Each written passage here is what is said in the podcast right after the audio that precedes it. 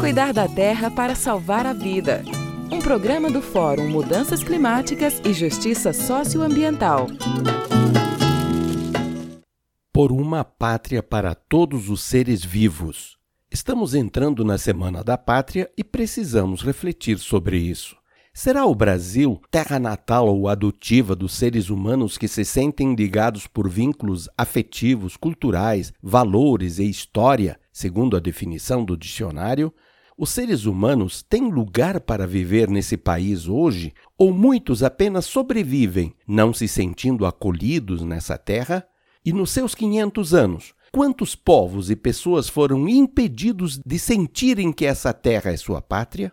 Falta muito para o Brasil ser a pátria de todos os brasileiros e brasileiras, e a bagunça política no enfrentamento da pandemia do Covid-19 indica que há pessoas e políticos que desejam que esse seja um país para poucos, não se importando que os demais morram no abandono.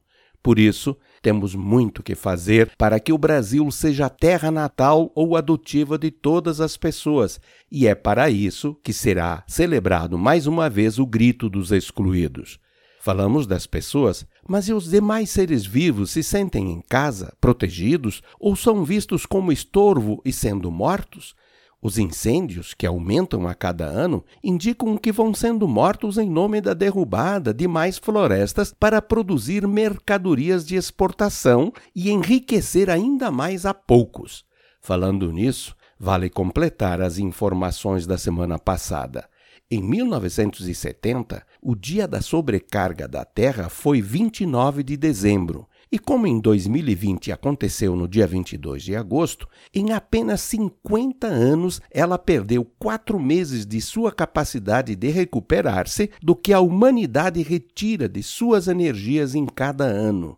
E mais, como fruto da pandemia do coronavírus, do ano passado para o atual, ela ganhou quase um mês, passando de 29 de julho para 22 de agosto.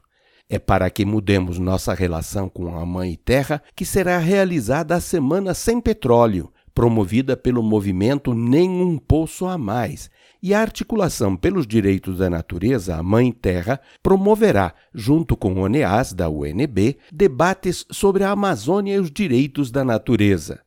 Precisamos diminuir o consumo de tudo e especialmente das fontes fósseis de energia e da carne, soja e madeira, que tem tudo a ver com o aumento do desmatamento e dos incêndios que destroem a Amazônia, o Cerrado e o Pantanal.